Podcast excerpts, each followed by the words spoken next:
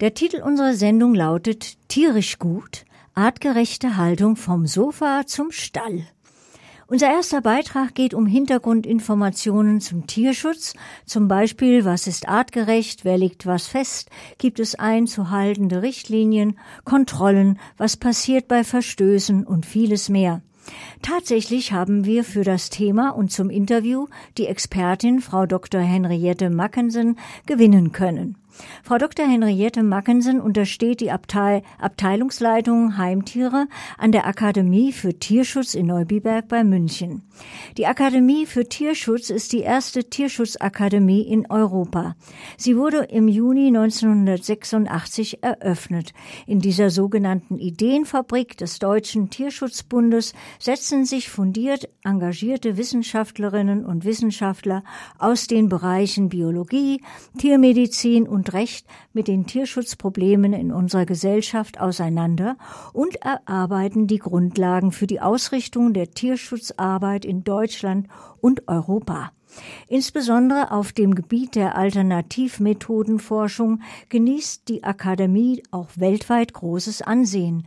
Im eigenen Zellkulturlabor werden in Zusammenarbeit mit Behörden, Industrie und Hochschulen tierversuchsfreie Methoden weiterentwickelt, um die Abschaffung von Tierversuchen zu beschleunigen. Die Akademie ist nicht nur Begegnungs- und Informationsstätte für alle, die am Tierschutz interessiert sind, ob als Haupt- oder ehrenamtliche Tierschützer. Sie ist auch Weiterbildungsstätte. Zum Beispiel kann man dort Grundlagen zum Sachkundennachweis erwerben, der für die Leitung eines Tierheims gesetzlich vorgeschrieben ist. Der Deutsche Tierschutzbund wurde 1881 als Dachorganisation der Tierschutzvereine und Tierheime in Deutschland gegründet und ist die größte Tier- und Naturschutz-Dachorganisation Europas. Frau Dr. Henriette Mackensen wird nun möglichst viele Fragen beantworten, die ihr Kollegin Tanja Böhmer stellen wird. Ich hoffe, Frau Dr. Henriette Mackensen ist nun in der Leitung. Ja. Hallo, Frau Dr. Mackensen. Ich gebe Sie jetzt mal weiter an die Frau Böhmer. Danke. Tschüss. Hallo, guten Abend. Hallo, äh, Frau Dr. Mackensen. Hallo, liebe Zuhörerinnen und Zuhörer. Freut mich, dass Sie in der Leitung sind. Das hat also funktioniert. Das ist schon mal ganz, ganz toll. Genau. Äh, Frau Dr. Mackensen, Ihr Arbeitgeber, der Deutsche Tierschutzbund. Wie sind Sie dazu gekommen? Als ich mich damals entschieden habe, Tiermedizin zu studieren, habe ich das mit dem Ziel getan, ähm, professionell für den Tierschutz später tätig zu sein. Mhm. Und einer der Professoren hatte mir von der Akademie für Tierschutz erzählt, ähm, als mögliche Tätigkeitsstelle. Und ab da war das ganz klar, das, was ich tun wollte. Und glücklicherweise hat das auch funktioniert. Das ist so, schön. Dass ich da inzwischen seit 15 Jahren tätig bin. Seit 15 Jahren. Und fühlen sich da immer noch wohl und sind äh, mit Herz und Seele dabei. Absolut. Das ja. ist wunderbar. Was sind Ihre Aufgabengebiete als Abteilungsleiterin für Heimtiere? Ja, wir ähm, schaffen äh, die wissenschaftlichen Grundlagen für die gesamte politische Arbeit des Deutschen Tierschutzbundes, aber auch die Pressearbeit.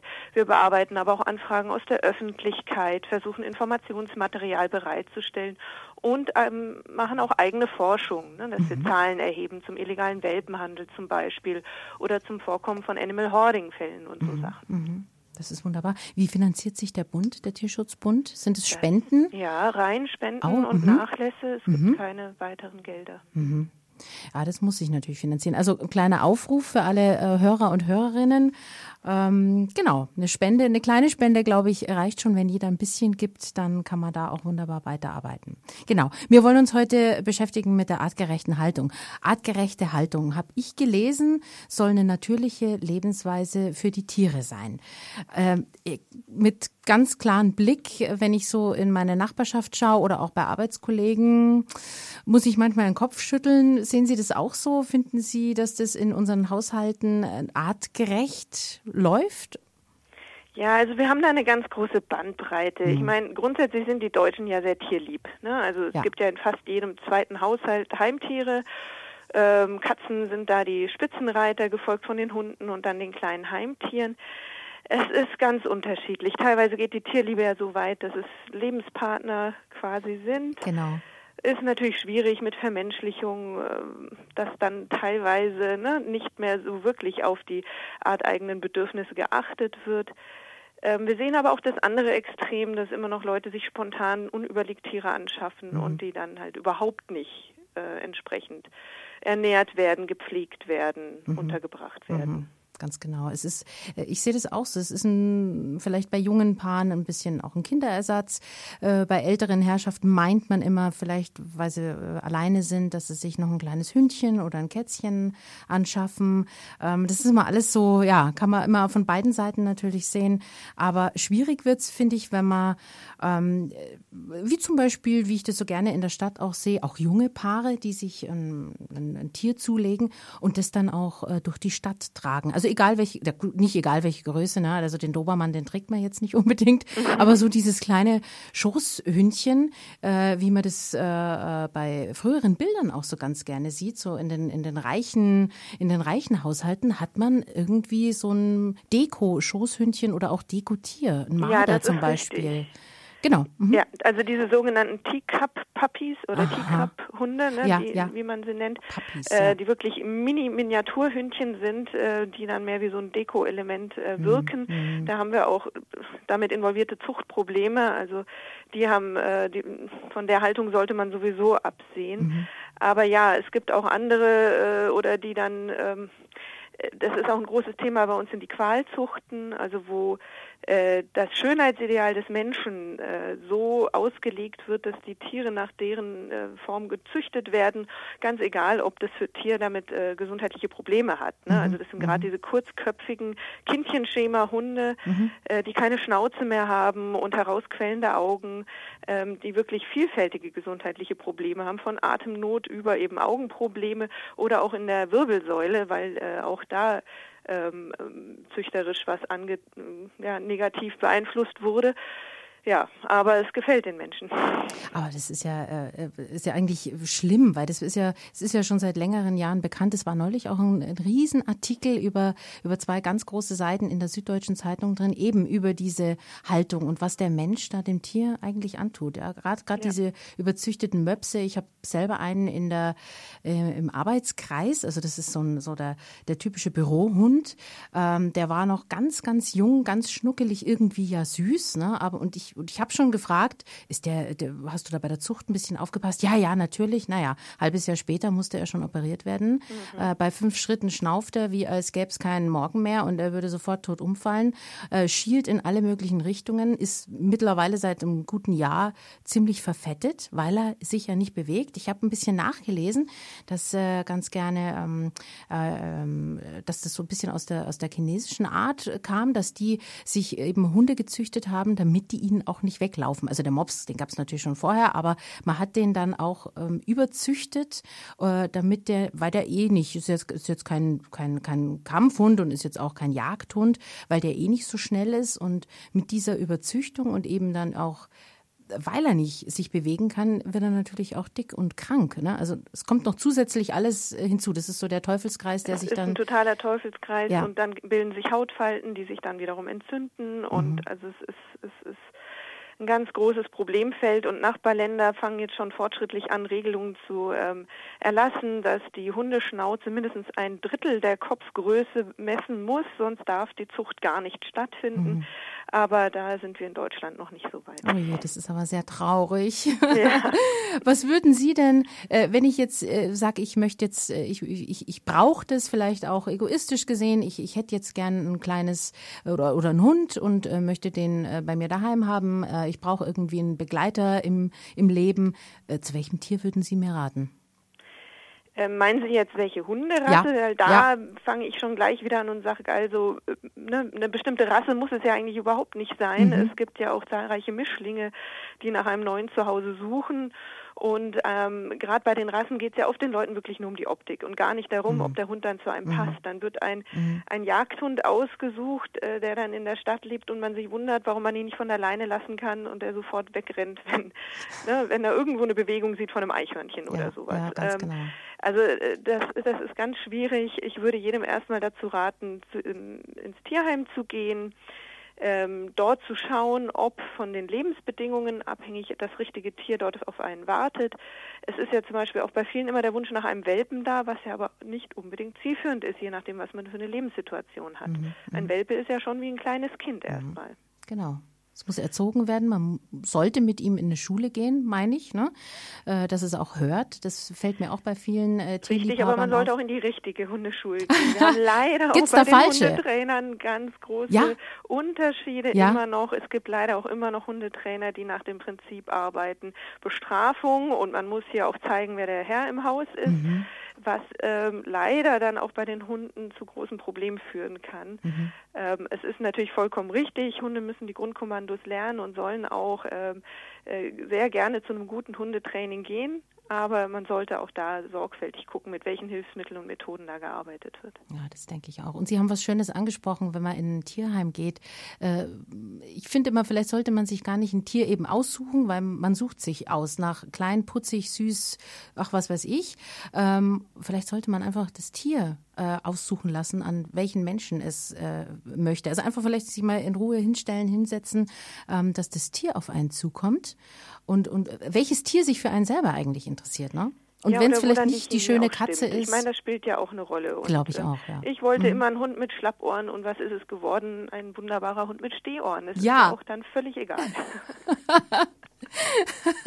Das ist fast wie bei der Brautkleidfrage. Ne? Man will immer nicht Prinzessin sein und dann kommt man doch mit dem Prinzessinnenkleid raus. So ist es. Welchen, welche Rasse haben Sie? Welchen Hund haben Sie?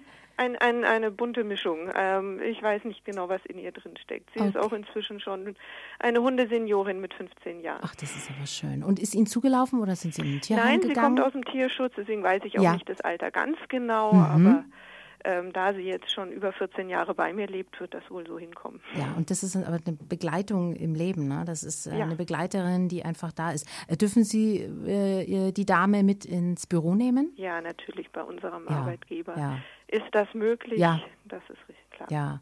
Wie ist das, wa- was, was ist mit Tieren, die, äh, also so diese typischen Bürohunde, ich komme noch mal kurz zurück. Ich, ich, ich sehe eben unseren Bürohund, der, ähm, ich sage jetzt mal einmal am Tag höchstens von irgendjemandem witzigerweise kurz mal bespaßt wird. Ansonsten sitzt der da und langweilt sich. Ja, das ist das Problem. Weil eigentlich ist es für einen Hund natürlich herrlich, wenn er mit darf ins Ja. Büro.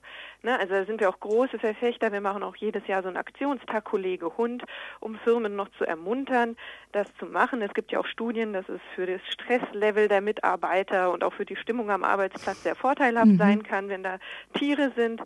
Ähm, aber für den Hund muss natürlich dann trotzdem was geboten sein. Ausreichende Pausen und Bewegung und äh, man kann ja auch mal während der Arbeit mal zwischendurch, es gibt ähm, Intelligenzspiele für die Hunde oder auch so Bälle, wo dann Leckerlis rausfallen, Schnüffelteppiche. Also da gibt es wirklich Möglichkeiten, je nach Alter und Aktivitätslevel des Hundes kann der nicht acht Stunden neben dem Schreibtisch liegen. Ja, das glaube ich auch. Ja, ganz genau. Ja. Das, ähm, was sagen Sie zu der voraussichtlichen Verordnung, dieses, die es vielleicht geben sollte, mit äh, einer Stunde Auslauf ja, die so zweimal das Sommerloch gefüllt hat. Ja, War so ein bisschen genau. mein Eindruck, so wie sich die Medien drauf gestürzt haben. Ich fand es auch ganz äh, furchtbar irgendwie. Habe ich mir gedacht, also ich gehe öfter als zweimal äh, am Tag auf die Toilette.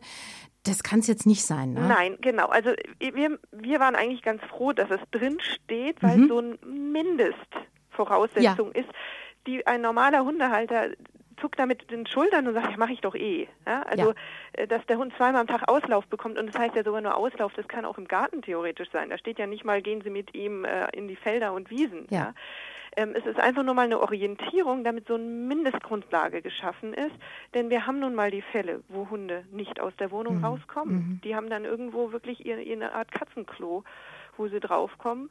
Oder leben teilweise auch in Boxen. Wir haben nun mal die Extreme und so haben die Veterinärämter dann wenigstens eine Handhabe, wo sie ganz klar sagen können, ihr erfüllt das nicht. Und deswegen gibt es jetzt Maßnahmen. Ja. Muss ich mich beim Veterinäramt melden, weil Sie es gerade erwähnt haben, wenn ich Nachbarn habe, wo ich sage, die misshandeln ihr, ihr, ihr Kind, wollte ich schon sagen, sehen Sie, ich bin auch schon dabei, Ihren Hund, Ihre Katze, Ihren Vogel, Ihren Hamster, äh, ihr, ihr, Ihren Gecko. Ja, da sind die die richtigen Ansprechpartner, das örtliche Veter- Veterinäramt. Die gehen dem dann auch nach. Ähm, es ist natürlich für die Veterinärämter auch nicht immer einfach zu unterscheiden, wo ist ein Nachbarschaftsstreit und wo ist jetzt wirklich ein Tierschutzproblem. Aber die nehmen die Meldungen sehr ernst und je nach Kapazitäten, ne, na, klar, auch da hängt äh, immer was mit dran. Aber ähm, das ist deren Aufgabe und ähm, dem gehen sie nach bestem Wissen und Gewissen nach. Nur, und das muss man auch sagen, im Heimtierbereich haben wir nun mal fast keine gesetzlichen Vorgaben. Hm, Also wie man jetzt ein Kaninchen halten muss, ist nirgendwo in der Verordnung festgeschrieben. Ja, das ist auch ein bisschen schwierig, glaube ich. Ne? Also man versucht halt immer mit normalem Menschenverstand da, ähm, ja, wie als würde man auch ein Kind halt großziehen. Ich sage immer ganz gern, das ist kein Teppich. Ja. Also äh, es braucht Auslauf, es braucht, äh, es braucht Streicheln, es braucht Liebe, es braucht Strenge, es braucht was zum Essen und ähm, das muss einfach alles gegeben sein. Also, es kostet Zeit und Geld, jegliche ja, Tierhaltung. So ist es. Und dann kann man sich auch nicht nur eins holen, weil es dann einfacher ist, sondern wenn es ein soziales Tier ist, wie Kaninchen, Meerschweinchen, hm. braucht man auch gleich mehrere dieser Art. Ja. Was passiert, wenn ein, ein dringender Fall ist? Ich beobachte gerade im äh, Nachbarsgarten was, was mir gar nicht gefällt. Kann ich dann auch, weil mir das Veterinäramt jetzt gerade, weil die Nummer nicht vorliegt, die Polizei anrufen? Oder kommen die da auch nicht? Doch, wenn Gefahr im Verzug ist, ja. kommen die. Ah ja, okay, Gefahr im Verzug, ja genau. Äh, ist das gleiche wahrscheinlich dann, wenn mich ein Kampfhund anfällt oder jemand ein Kampfhund vielleicht anfällt?